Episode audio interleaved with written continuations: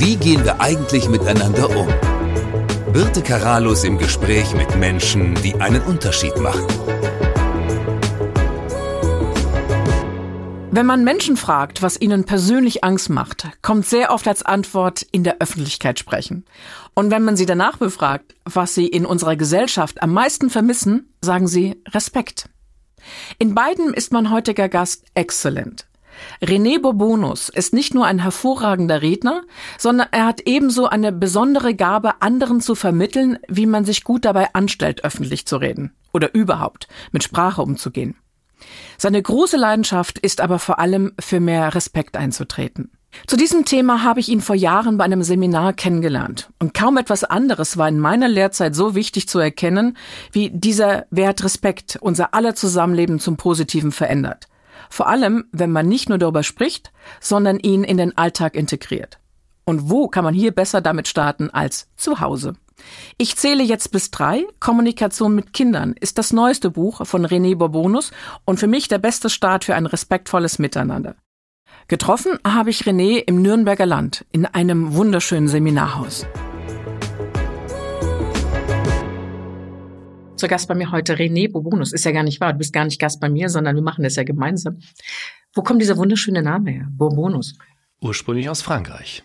Achso, hat er noch irgendwelche Kontakte zur Beziehung? Nein, ich habe eine, eine ausgesprochen große Liebe zu Frankreich, aber leider keine Kontakt oder Beziehung zu Franzosen. Das ist genetisch dann. Ja. Genau. Ist ja nicht nur, dass der Name wunderschön ist, sondern wir sind ja auch in einem wunderschönen Ort, in, zu dem ich nie gekommen wäre. Von daher herzlichen Dank. Ich dachte erst, oh mein Gott, zum nächsten Podcast dreieinhalb Stunden Fahrt.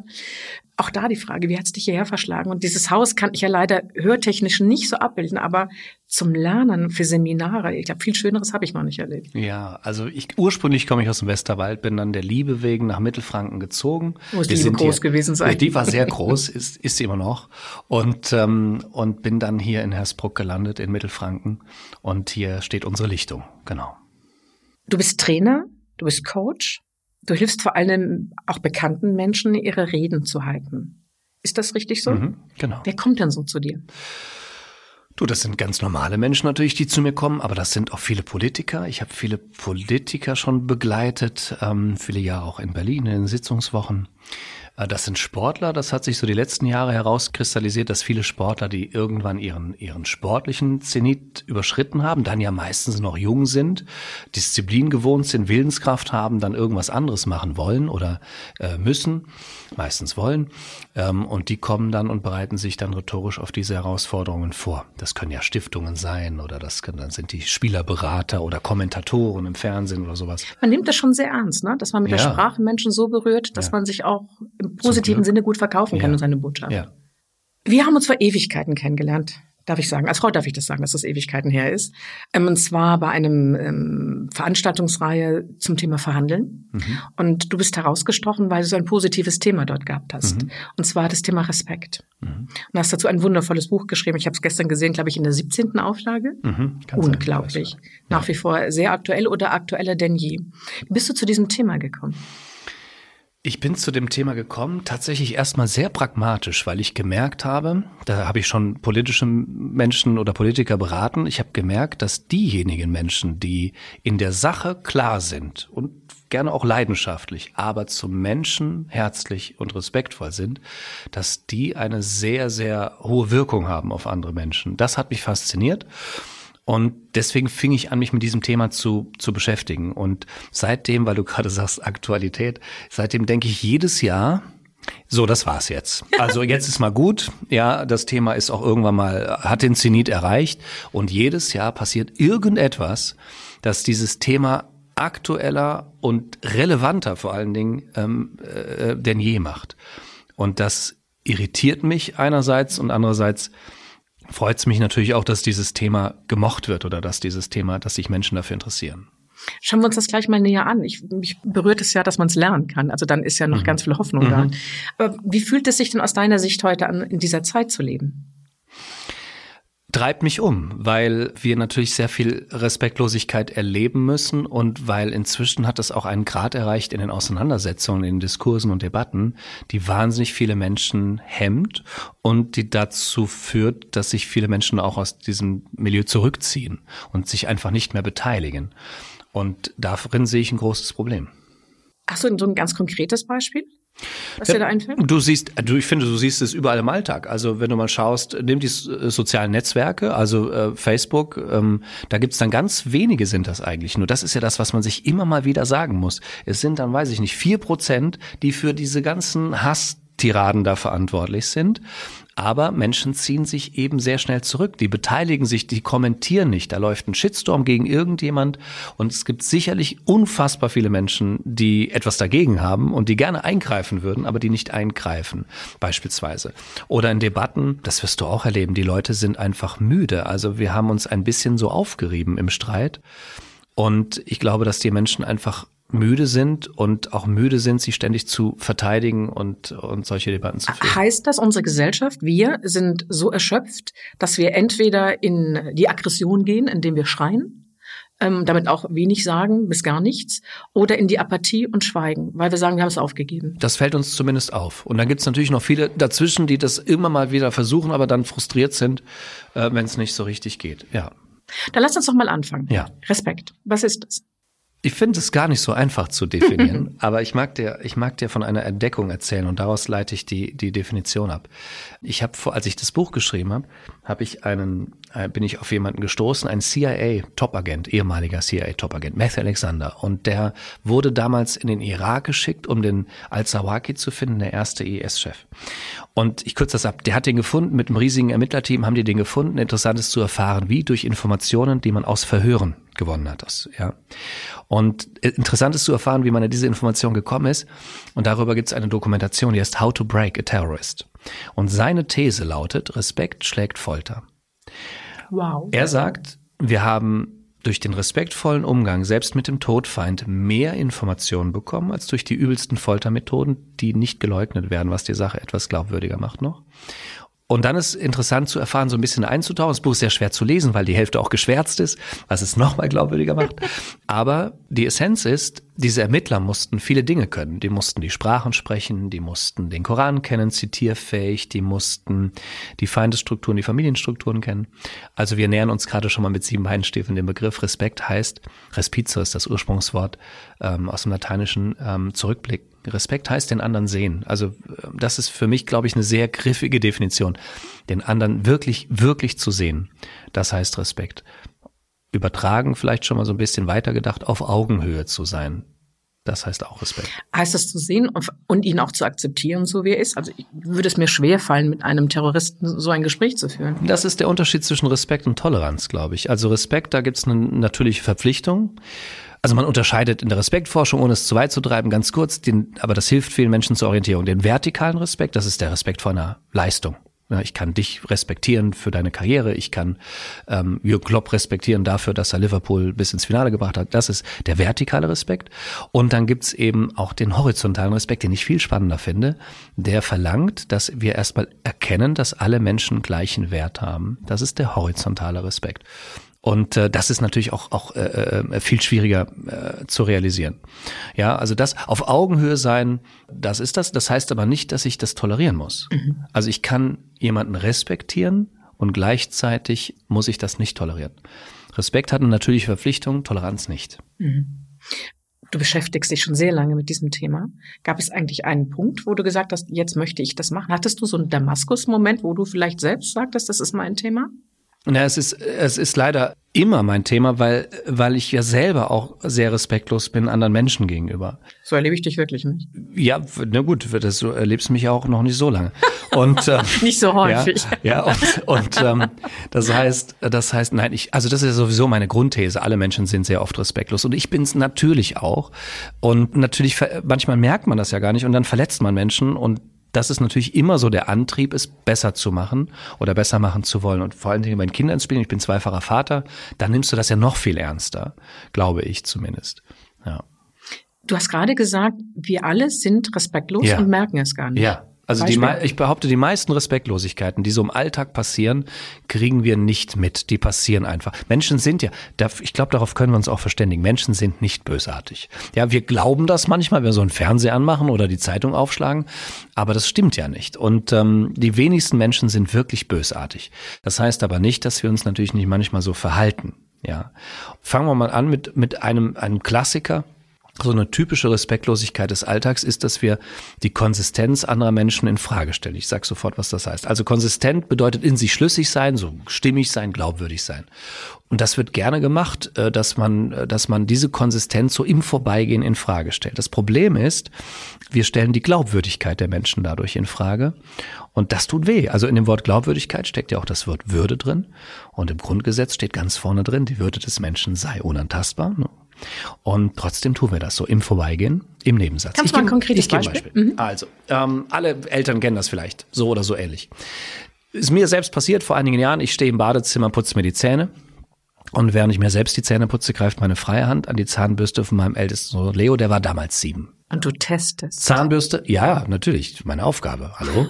Die Zahnbürste war sehr trocken. Also zwölf Stunden hat die kein Wasser gesehen, Minimum. Jetzt wohnt Leo praktischerweise neben dem Badezimmer. Ich rufe also einmal so laut rüber, Leo, hast du dir die Zähne geputzt? Und was ruft er sofort zurück? Wahrscheinlich das, was alle anderen Kinder auch hier zurückrufen, nämlich, ja klar. Dann sage ich, komm mal her. Und dann lasse ich ihn kommen, dann erkläre ich ihm das, dann bringe ich ihn dazu, die Zähne zu putzen. Das ist alles in Ordnung, das ist, dabei bleibe ich, Birte, das ist die meine Aufgabe als Vater. Aber was habe ich auch gemacht? Ich habe aus einem damals siebenjährigen Jungen einen Lügner gemacht. Mhm. Einfach so, mhm. ohne Grund. Ja, ich hätte auch rüberrufen können, Leo, du hast dir die Zähne noch nicht geputzt. Ich wusste das, ja. Komm mal ins Bad, Zähne putzen. Hätte gereicht, absolut gereicht. Aber das machen wir mit Menschen, die uns nahestehen, beruflich auch privat. Wir machen sie zum Lügner. Und der war traurig, weißt du, mit, mit sieben möchtest du nicht als Lügner vor deinem Vater dastehen. Der war geknickt, der war traurig. Und dann kommen die Leute immer sagen, ja, leuchtet ein, René, warum machen wir das? Ja. Warum machen wir das? Und die Antwort ist, weil wir nicht nachdenken. Weil wir nicht wirklich reflektieren. Wir, wir, wir alle wissen, und ich bin sicher, jeder Hörer wird das sofort bestätigen, wir alle wissen, dass ähm, Kommunikation wichtig ist und dass die Beziehungen, die wir leben, können wir gleich noch mal drüber sprechen, wie, dass viele wissen doch nicht, wie entscheidend das ist, würde ich gerne gleich noch was zu sagen, wenn wir Zeit haben, dass Kommunikation Beziehungen formt und Beziehungen letztendlich bestimmen darüber, wie es uns geht. Seien wir ehrlich. Wenn wir gesund sind, äh, physisch und psychisch, dann sind die Beziehungen das ausschlaggebende äh, Element dafür, dass es uns gut geht. Das wissen wir. Aber wie viel Zeit investieren wir in die Kommunikation? Wie viel Zeit investieren wir in, in, in Ausbildung von, von Fertigkeiten oder, oder allein schon reflektieren oder mal darüber übers Reden zu reden? Und ich glaube nicht, dass Entschleunigung eine hinreichende Bedingung für respektvollen Umgang ist. Ich glaube aber, dass Entschleunigung eine notwendige Bedingung für respektvollen Umgang wäre.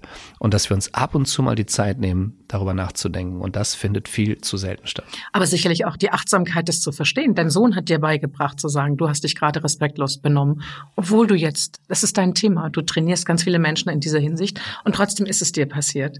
Klar, wir merken es dann an der Reaktion.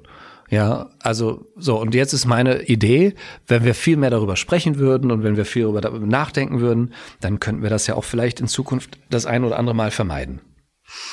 Wie kann ich denn Respekt lernen? Also zum einen ist es die Achtsamkeit, dass auch jemand sagt, schau mal, ich kenne diese Fragestellung nicht mit meinem Sohn, aber toll mit meinem Mann.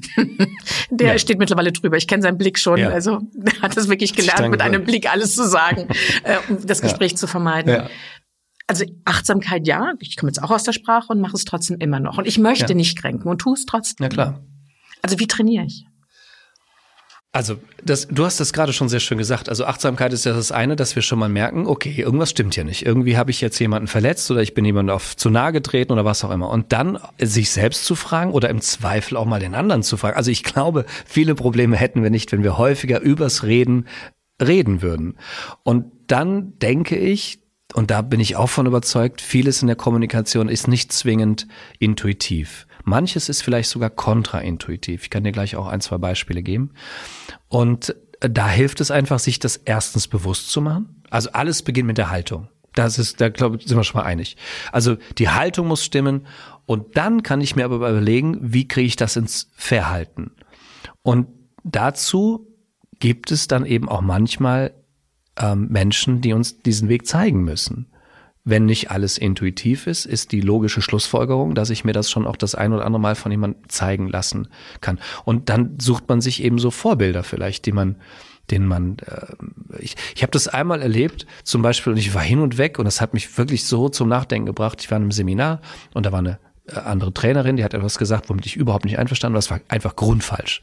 Und wirklich, Und wir hätten es richtig stellen müssen vor der Übung, weil so konnte die Übung nicht stattfinden, wie sie das. Sie hat einfach einen Fehler gemacht. Und ich war schon auf 180, wir sagten, wir müssen das, das war noch ein weiterer Trainer dabei. Und äh, ich sagte, wir müssen das jetzt richtig stellen, machst du das, mach ich das. Und dann sagte Herr Mark schon, sagte, nee, bleib du mal sitzen, ich mach das. Und dann ging er vorne hin und sagte zu den Teilnehmern, so, jetzt habt ihr eine Variante kennengelernt, wie man diese Übung machen kann.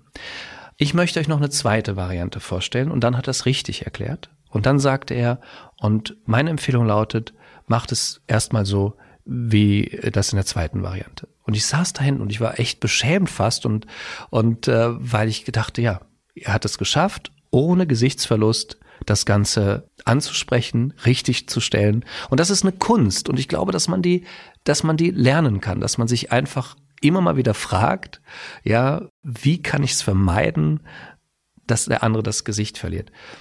Wir haben ja dieses, du hast es angesprochen, dieses verbindende Element ähm, Matthias Schranner. Und ich habe ihn kennengelernt auf einer Roadshow. Wir haben ein, eine Vortragsreihe zusammen gemacht. Ähm, und da durften wir uns dann auch ein bisschen intensiver kennenlernen. Und vielleicht kennst du das auch schon und das wird die Hörer vielleicht auch interessieren. Das ist für mich eine bockstarke Metapher für auch für eine Haltungsfrage in der Kommunikation, die schon mal helfen kann. Ähm, er wird, ne, er hat früher bei der Polizei gearbeitet, hat im Grenzbereich verhandelt, Geiselnahmen, sowas. Aber eben auch, wenn Menschen drohten, sich umzubringen, wenn die da oben am Hochhaus stehen und, und dann ist das ja inzwischen so eine, äh, klar, unten Leute sehen das, die, die rufen die Polizei und dann wird's ja fast skurril, weil die filmen das ja zum Teil mit ihren Handys und so. Und er hat mir erzählt, immer wenn er da ankam, hatte er eine Feuerwehrmann-Uniform dabei. Und ich frage, wieso eine Feuerwehrmann-Uniform? Das sagt er ganz einfach. Wenn ich oben im Kontakt war, konnte ich zu den Menschen sagen, wenn Sie jetzt mit mir hier reingehen, dann gebe ich Ihnen diese Feuerwehrmann-Uniform und dann können Sie die anziehen und dann können Sie als Feuerwehrmann da unten in das Feuerwehrauto einsteigen und dann können Sie als Feuerwehrmann den Ort hier verlassen und dann können wir uns in Ruhe unterhalten.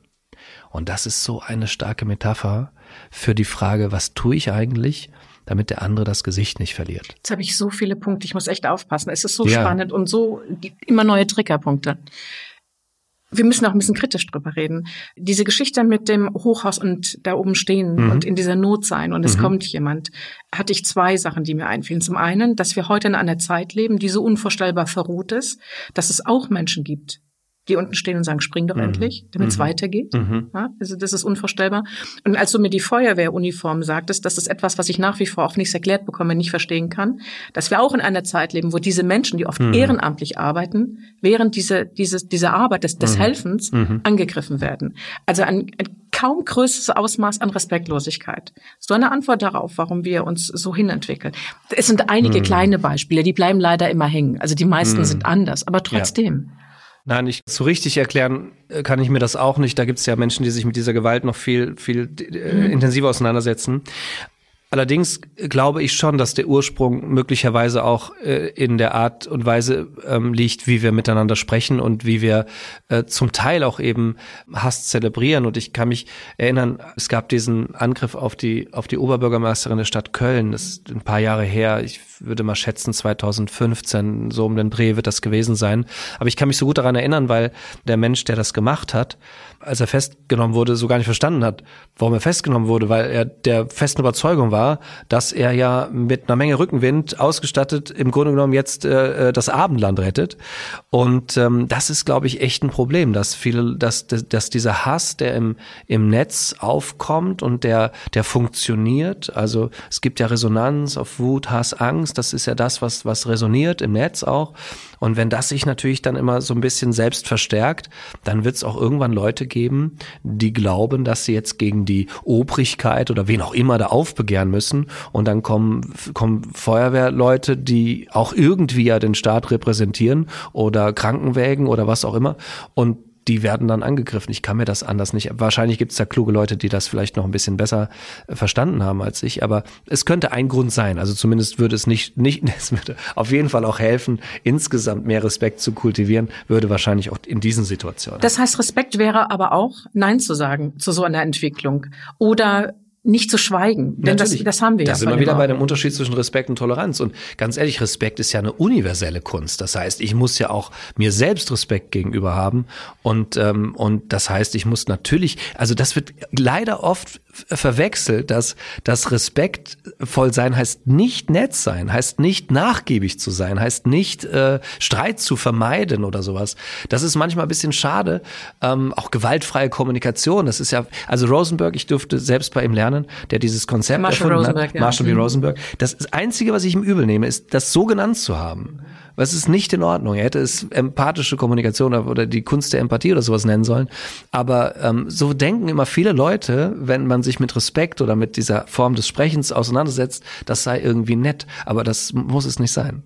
Und schon wieder habe ich ganz viele Triggerpunkte. Das ist so großartig, dieses Thema. Fangen wir doch mal an, wie wir selbst, jeder von uns etwas tun kann, ähm, respektvoller zu sein. Ja. Mit dem, was wir beide gerade tun, wir Ja. reden miteinander. Ja. Generell drüber zu reden, aber was kann Sprache? Ich möchte dir ein Kon und allen anderen ein Konzept vorstellen, das ich so lieb gewonnen habe und das mir so hilft manchmal und das auch so wahnsinnig vielen Menschen hilft, möglicherweise diesen Respekt ein wenig zu kultivieren. Und vielleicht kriege ich das hin, das in diesem Format auch so zu erklären, dass man zumindest inspiriert genug ist, sich vielleicht auch damit noch ein bisschen zu beschäftigen. Denn meine Antwort, die nehme ich schon mal vorweg und dann sage ich, wie man da hinkommt. Meine Antwort ist, wir können es erreichen, indem wir Menschen positiv würdigen. Das ist die Feuermann-Uniform. Ich kann eine, ich kann das Positive hinter einer Position würdigen. Das haben wir verlernt. Wir widerlegen ja nicht mehr Menschen, wir bezichtigen einander. Das ist ein großer Unterschied. Widerlegen ist okay, bezichtigen eben nicht. So, wie würdigt man jetzt das Positive hinter einer Position? Ich versuche es zu erklären. Uralte Idee. Aristoteles kam in seiner Tugendlehre auf, die, auf, den, auf den Punkt, dass er gesagt hat, jede Tugend wird in der Übertreibung zu einer Untugend. Also Mut ist eine Tugend. Gar brauchen wir nicht drüber reden. Mut ist eine wundervolle, auch in Augen von Aristoteles, eine ganz tolle Tugend. In der Übertreibung aber kann Wut auch problematisch werden. Denn in der Übertreibung wird Wut, äh, wird Mut zu, zu Übermut vielleicht, zu fahrlässigem Übermut. Und deswegen gibt es immer eine Schwesterntugend, die da das ausgleichen kann. Es könnte zum Beispiel Vorsicht sein. Vorsicht wird allerdings in Übertreibung zu Furcht und Nichteinmischung.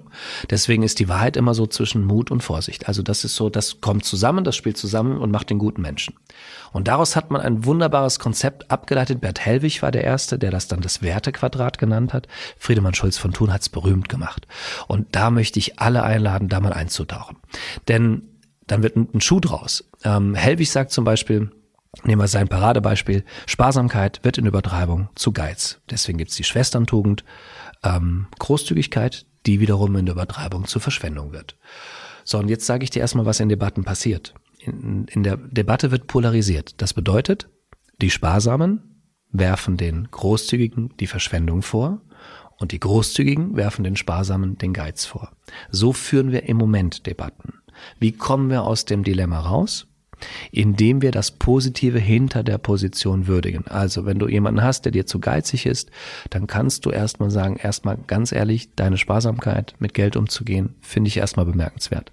Allerdings stört mich so ein bisschen, dass wir hier an der einen oder anderen Stelle möglicherweise viel zu sparsam sind und deswegen wünsche ich mir hier mehr und so weiter, ohne dass es gleich in Verschwendung ausatmen muss. Und das ist eine Art, wenn du so mit Leuten sprichst, probiert das bitte mal aus. Ich kann gleich vielleicht auch noch ein Alltagsbeispiel geben oder so. Wenn du so mit Leuten sprichst, dann haben die das Gefühl, dass du sie respektierst, weil du bemühst dich ja sogar darum. Und dann passiert etwas sehr Skurriles. Und das meine ich auch ernst. Wir haben doch niemals ein Problem damit, dass andere Menschen anderer Meinung sind. Niemals. Hatten wir nicht, haben wir nicht, werden wir auch niemals haben. Niemand von uns. Aber wir haben ein Riesenproblem mit dem Gefühl, dass wir mit unserer Meinung nicht respektiert werden. Und wenn wir das schaffen können, wenn wir, wenn wir den anderen sagen können, ich respektiere dich und doch sehe ich es anders, dann hätten wir viele Probleme, die wir haben nicht. Ich habe einen Arbeitstitel für meine Arbeit, der Ja. heißt Auseinandersetzen bedeutet zusammenzufinden. Ja, ja. Und zwar nicht nur, dass wir die, Ja. wahrscheinlich die Lösung für unsere Ja. Herausforderung finden. Ja. Selbst in der größten Auseinandersetzung, wenn wir die so führen, wie du gerade beschrieben Ja. hast, finden wir als Menschen zueinander. Und die Gewalt wird Ja. zum größten Teil verschwinden, die Ja. uns ja wirklich dazu bringt, dass wir nicht mehr miteinander können und auch so erschöpft sind. Also Sprache ist ein ganz wichtiges Thema. Vielleicht hast du ein Alltagsbeispiel. Ähm.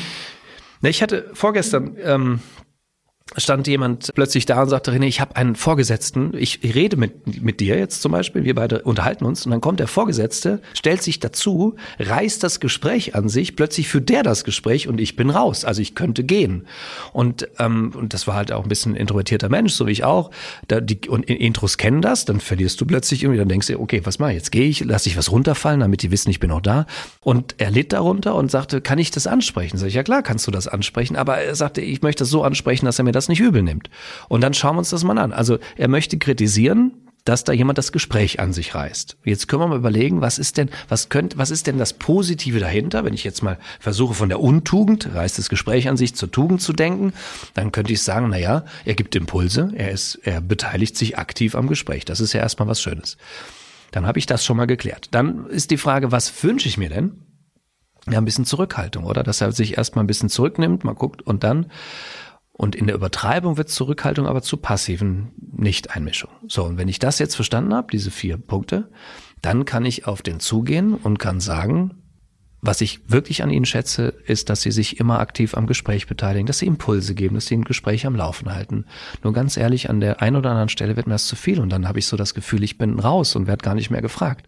Und wenn ich mir was wünschen dürfte, wäre das ein bisschen Zurückhaltung, gerade am Anfang, dass ich meinen Punkt noch setzen kann, ohne dass sie jetzt gleich viel zu passiv werden und so. Und wenn du so mit Leuten redest, bitte probier das mal aus. Ja, jetzt muss man ein bisschen üben, damit es nicht aufgesetzt klingt oder so. Aber wenn das gelingt, dass wir den Menschen klar machen, ich bin mit einem Punkt nicht einverstanden. Nur mit dir als Mensch bin ich total einverstanden. Ich habe sogar mir die Mühe gemacht, das Positive dahinter zu würdigen. Dann gehen wir einfach miteinander um. Aber stattdessen gehen wir natürlich die Abkürzung und polarisieren. Und jetzt kommt noch was ganz Schlimmes, wenn ich das, ich hoffe, das verdirbt die Laune nicht, aber das ist, es ist einfach, es ist einfach wichtig, dass wir darüber mal sprechen. Wir, wir polarisieren nicht nur, sondern wir erfinden dann auch noch Etiketten für diese mhm. Polarisierung, die dann auch noch das Ganze abkürzen, aber das macht Debatten richtig kaputt. Es schafft Unklarheit und es zerstört Debatten im Keim. Ja, also äh, ich gebe dir ein Beispiel, du kannst du auf alle Debatten beziehen. Also Corona, da gab es dann die Verschwörungsschwurbler auf der einen und die Systemlinge auf der anderen Seite oder Schlafschaf ist auch ein sehr schönes Etikett. Ja, oder ähm, bei der äh, Ukraine, bei dem Ukraine-Krieg, dann hast du entweder das Etikett Kriegstreiber oder du hast das Etikett Putin-Versteher. Ähm, und ganz schlimm, da bin ich ja gerade ziemlich fassungslos an der einen oder anderen Stelle, ist diese, mit Klimahysterie ging's los und jetzt sind wir schon bei Klimaterroristen und bei Klima-RAF und bei, bei, bei Klimataliban war das die letzte Wortneuschöpfung äh, aus der, weiß ich nicht, aus Berlin, glaube ich. Und das ist hochproblematisch. Weil jetzt reden wir, ich hoffe, es führt nicht zu weit, ihr bremst mich ein, wenn es zu weit führt, aber jetzt Worte verändern ja Wahrnehmung. Und Worte verändern auch, und das wissen viele nicht, Worte verändern auch Verhalten. Haben viele schon von gehört, vielleicht von diesem Framing oder von diesen Frames. Frame heißt Rahmen. Wenn du ein Wort hörst, hast du einen bestimmten Rahmen. Wenn ich sag Pferd, hast du einen bestimmten Rahmen. Wenn ich sag Ross, hast du einen anderen Rahmen. Wenn ich sag Gaul, hast du einen anderen Rahmen. Es meint alles dasselbe irgendwie, aber du hast einen ganz anderen Rahmen. So Worte verändern Wahrnehmung man hat Menschen zum Beispiel einen Film gezeigt, Auffahrunfall, dann fragt man, wie schnell war das Auto, als es dem anderen hinten aufgefahren ist? Oder man fragt, wie schnell war das Auto, als es dem anderen hinten drauf gebraust ist? Selber Film, selber zeitlicher Abstand, ganz andere Wahrnehmung. Ja, und man hat auch festgestellt, dass Menschen, die bestimmt geframed werden, die machen zum Beispiel Aufgaben mit Schildkröten und es gibt Menschen, die machen Aufgaben mit Geparden und die gehen dann unterschiedlich schnell. So, also Worte verändern Verhalten. Und jetzt kann man sich mal fragen, um wieder zu dem Beispiel zurückzukommen, wie geht man denn in der Regel mit Terroristen um? Wie geht man in der Regel mit der RAF um oder mit den Taliban? Und dann dürfen wir uns nicht wundern, wenn dann plötzlich junge Menschen körperlich angegangen werden, wenn man versucht, sie mit dem Auto irgendwie zu äh, äh, drücken oder zu verletzen. Und damit wir uns hier richtig verstehen, ich beziehe überhaupt keine Position für oder gegen irgendwen oder irgendwas.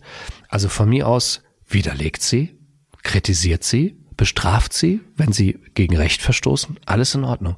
Aber hört auf, sie Terroristen zu nennen. Das geht zu weit. Dann sind wir ja mitten bei denen, die wirklich ähm, Treiber in diesem ganzen äh, Prozedere sind, die Medien. Und das nicht nur in den sozialen Medien, wo eher Laien da sind, die einfach meinen, sie müssten von jetzt auf gleich ihre Meinung raushauen, ohne zu überlegen, welche Verletzungen sie damit äh, anderen zuführen, so schön anonym und ohne jegliche Empathie, sondern natürlich auch Journalisten, die mit der Sprache eigentlich äh, sehr bewusst und sehr professionell umgehen sollten, die ja nun da wirklich Bewegung verursachen. Ich glaube, ich habe die, Fra die Frage nicht gehört.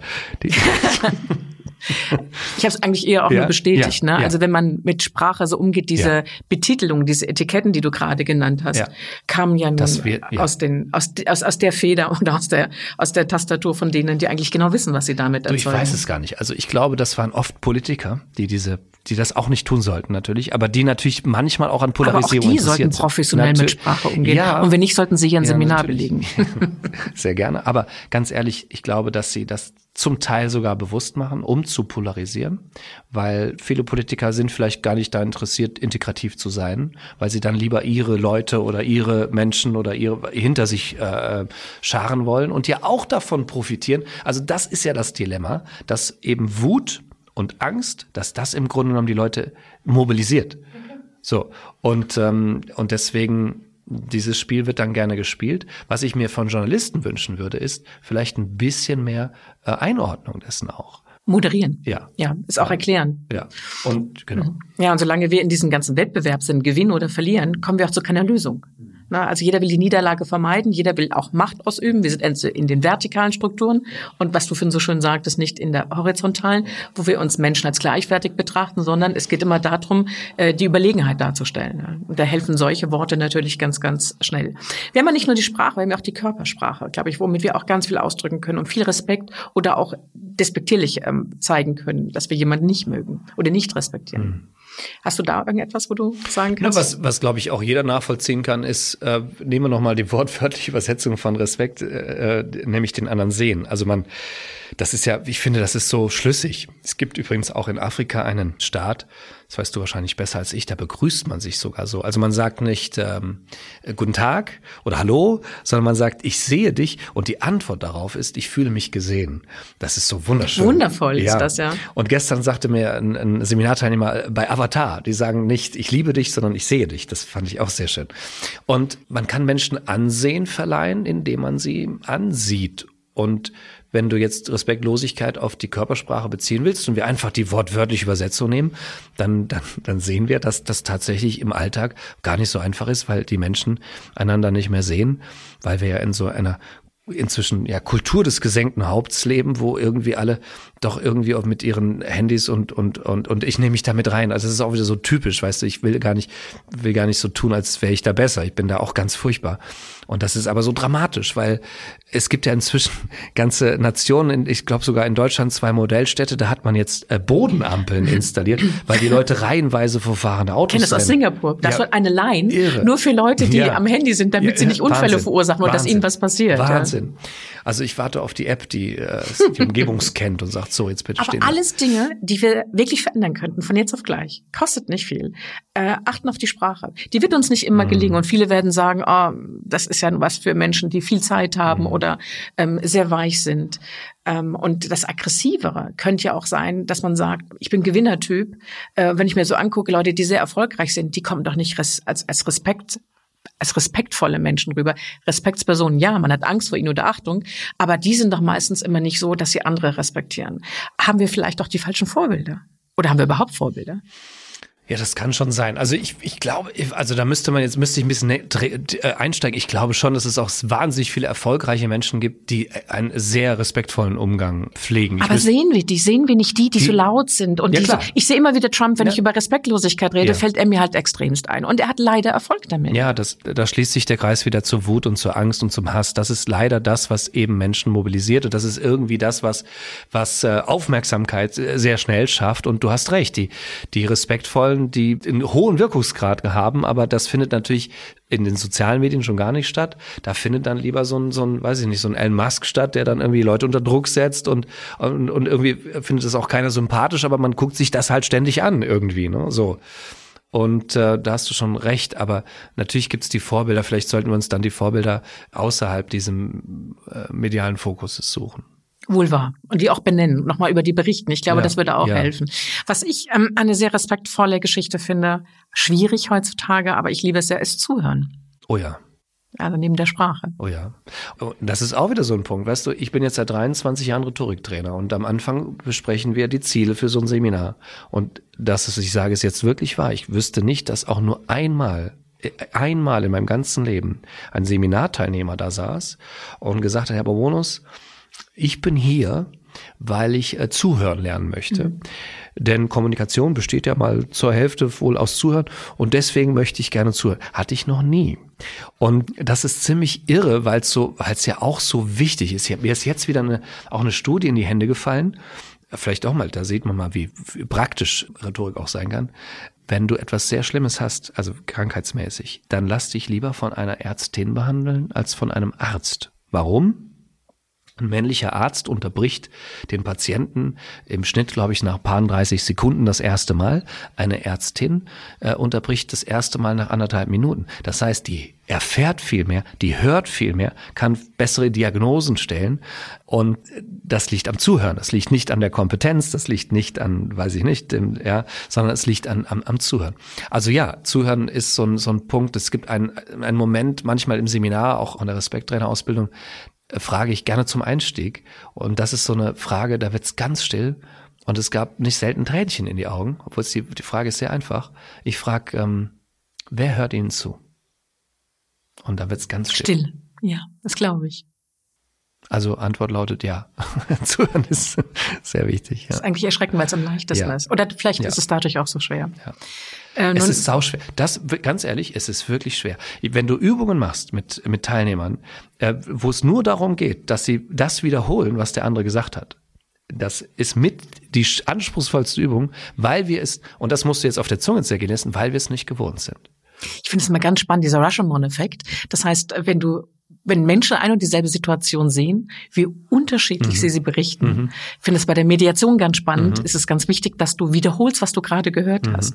Und oftmals Dinge gesagt werden, die von dem Gegenüber niemals Nie erwähnt wurden. Ja, ja also ja. das ist eine ganz, ganz tolle Übung. Irre Erkenntnis, weil du dann auch feststellst, ähm, wenn du das machst, stellst du ja fest, oh Gott, wenn ich das mhm. jetzt nicht gemacht hätte, dann wäre der ja mit dieser Idee nach Hause. Und da vielleicht können wir auch was Praktisches noch ableiten äh, für den Alltag, was absolut in Ordnung ist, wenn man wirklich ein wichtiges Gespräch führt und wirklich sicher sein möchte, dass der andere das ähm, gehört hat.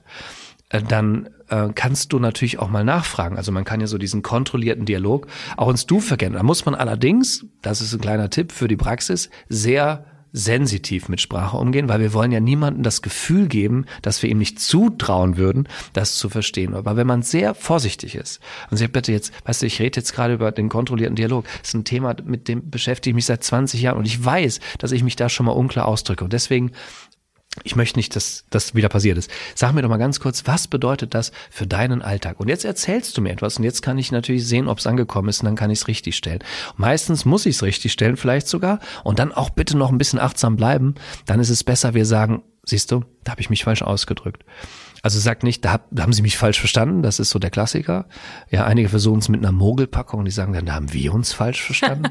ja, ist aber eine Mogelpackung, wie wir wissen. Und wer war fürs Verstehen zuständig? Ich nenne das Altenheim-Sprech. Jetzt essen wir noch was, jetzt gehen wir ins Bett. Und dabei ist völlig klar, wer isst und wer ins Bett geht. Also die Souveränen sagen, da habe ich mich falsch ausgedrückt. Ich probiere es nochmal. Und wenn du das einmal erlebt hast, dass du eine etwas richtig stellen konntest, dann behaupte ich es wie Automatik fahren, dann hörst du damit nicht mehr auf. Ich glaube, es ist auch ganz wichtig, sich selbst immerhin zu, zu hinterfragen, was hat man wirklich gehört mhm. und was interpretiert ja. man. Ja, ja, das kommt, das kommst kommt ja mit deiner eigenen Historie das, noch das dazu. Das kommt ja noch dazu. Also jetzt waren wir ja nur beim, wirklich nur beim Verstehen und Auffassen und die Interpretation kommt natürlich dann auch noch dazu. Nun, wenn ganz viele sagen, oh mein Gott, und das im Alltag, wir haben eh viel zu viel zu tun und jetzt soll ich auch noch mich mehr um den anderen kümmern. Warum ist denn Respekt ganz egoistisch was ganz Tolles? Du, es gibt eine Studie, auch ganz spannend, könnte ganz leicht auch drankommen. Ähm, da hat man, also fangen wir so an. Wenn du Menschen fragst, jetzt hier gehst durch Köln oder durch Frankfurt oder durch Nürnberg und fragst die Menschen, was sind die wichtigsten Faktoren dafür, dass wir alt werden, dass wir lange gesund bleiben, dass wir vital sind und fit sind, dann wirst du folgende drei Antworten immer hören. Das sind die, die drei meistgenannten Punkte. Wenn du gesund bleiben möchtest, alt werden möchtest, dann, äh, dann musst du dich bewegen, musst Sport machen, du musst dich gesund ernähren und du solltest nicht rauchen. Das sind so die drei häufigsten Antworten auf diese Frage. Und dann hat man mal untersucht, es gibt ja Regionen auf der Welt, wo Menschen wirklich sehr, sehr alt werden. Und dann hat man sich das mal sehr genau angeschaut, gibt's wunderbare Studien inzwischen. Und jetzt sage ich dir, was die wirklichen Faktoren sind. Auf Platz drei tatsächlich nicht rauchen. Also wer raucht, ist raus. Ähm, das ist problematisch. ja, ähm, aber jetzt kommt's, und das hat mich wirklich sehr überrascht. Auf Platz zwei ist Teil einer sozialen Gemeinschaft oder eines Gefüges zu sein, Freunde zu haben, Familie zu haben. Und der, der wichtigste Faktor ist Hilfe bekommen und Hilfe geben können. Und das sind die Faktoren. Jetzt, und jetzt überleg dir mal, das ist die Antwort auf deine Frage. Ähm, Respekt ist dazu da, eben das zu organisieren. Und deswegen ist Respekt für jeden von uns so wichtig. Und ich weiß nicht, ob wir noch Zeit für eine Geschichte haben. Die nehmen wir uns. Respektvoll. Ähm, wunderbar. Denn da war ich auch erstaunt, das habe ich, ich glaube, in der Zeit gelesen vor einiger Zeit, ähm, in der Wochenzeitung, da ging es um einen Rentner, der Witwer war und nicht mehr viele Freunde hatte, Verein und so, das war alles hinter ihm. Und er war einsam und wollte wieder eine Lebenspartnerin finden. Er war so weit, dass er jetzt sich eine neue Lebenspartnerin suchen wollte. Und das hat er über Portale gemacht und irgendwann internationale Portale. Und plötzlich war da eine wunderbare Frau, die mit ihm in Kontakt war. Die war schön, die war jung, die war eloquent und hat sich mit ihm da unterhalten und er hat sich verliebt. Und dann war es irgendwann so weit, dass sie sich treffen wollten. Und dann kam die E-Mail. Ne? Bin noch in, ähm, in, in Ghana, brauche jetzt 4000 Euro, ah, damit ich äh, den Flieger und das Konsulat und so weiter. Du, du nickst schon im Kopf, du weißt schon, was, was da Sache ist. Er wollte das nicht wahrhaben, er hat es versucht über das Konsulat und so weiter. Und irgendwann war ihm klar, er wird betrogen. Ja. So. Und der Zeitjournalist hat sich dafür interessiert und hat sich gefragt, wieso Ghana? Und dann ist er dahin äh, geflogen und dann hat er ein ganzes Dorf fast äh, ge gefunden mit jungen Männern, die das beruflich machen, die beruflich alte Menschen, ähm, so Heiratsschwindler mhm. hat man es, glaube ich, früher mhm. genannt. So. Das ist ja bekannt. So, und jetzt hat er die interviewt und haben sich auch auf das Interview eingelassen. Und dann hat, kam irgendwann, wurde klar, äh, Hauptangriffsziel Deutschland. Und dann hat er gefragt, warum Deutschland? Und die Antwort darauf war, because no one is around. Ja, einsam. Da ist Einsamkeit. niemand. Da ist mhm. niemand, der sich um diese Menschen kümmert und der sich diese, äh, der sie auch schützen kann und und auffangen kann. Und ähm, und das und da schließt sich einfach wieder der Kreis. Also ich glaube, Respekt kultiviert Beziehungen und Beziehungen sind viel wichtiger, als wir denken. Und deswegen ist Respekt nicht nur eine Kunst um der Kunst willen, um politische Prozesse oder Diskurse besser zu machen, sondern ich glaube, Respekt ist für uns so wichtig, weil sie uns, weil er uns ja am Ende gesund und glücklich machen kann. Das ist ein sehr, sehr schönes Schlusswort. Ich würde trotzdem ganz gern noch einmal eine kleine Kurve drehen, Gerne. weil es beginnt ja alles, alles am Anfang. Und du hast ein ganz großartiges Buch geschrieben, ist gerade auf der Bestseller, auf einem Spiegel Bestsellerliste, heißt eins, zwei, drei. Und damit sind wir bei den Kindern und ja. dort bei dem Beginn mit Respekt. Ja. ja. Worüber geht genau dieses Buch? Im Grunde genommen verarbeite ich in diesem Buch meine Scheiterbiografie als Vater, weil ich ein wenig schaue, was wir so im Alltag auch äh, an Respektlosigkeiten unseren Kindern gegenüber an den Tag legen und möchte vielleicht ein paar Menschen animieren, das nicht zu tun oder besser zu machen. Unter anderem. Also ich habe auch Positivbeispiele, zum Beispiel von meiner Frau oder von anderen wunderbaren ähm, erziehungsberechtigten Menschen. Aber auf den Punkt gebracht geht's geht's auch wirklich darum. Also bei Kindern ist es ja so, wenn wir, wenn Kommunikation mit Kindern scheitert, leiden wir. Und wenn Kommunikation mit Kindern funktioniert, dann ist das großartig. Deswegen möchte ich ein paar Hinweise geben und vielleicht abschließend gebe ich vielleicht mal so ein paar typische Respektlosigkeiten, die wir unseren Kindern gegenüber äußern und die nie böse gemeint sind. Also bitte, da möchte ich mich selbst in Schutz nehmen, ja. Ich hatte immer gute Absichten und ähm, ja, falls ihr das irgendwann hört, ja, das, das war nicht so gemeint.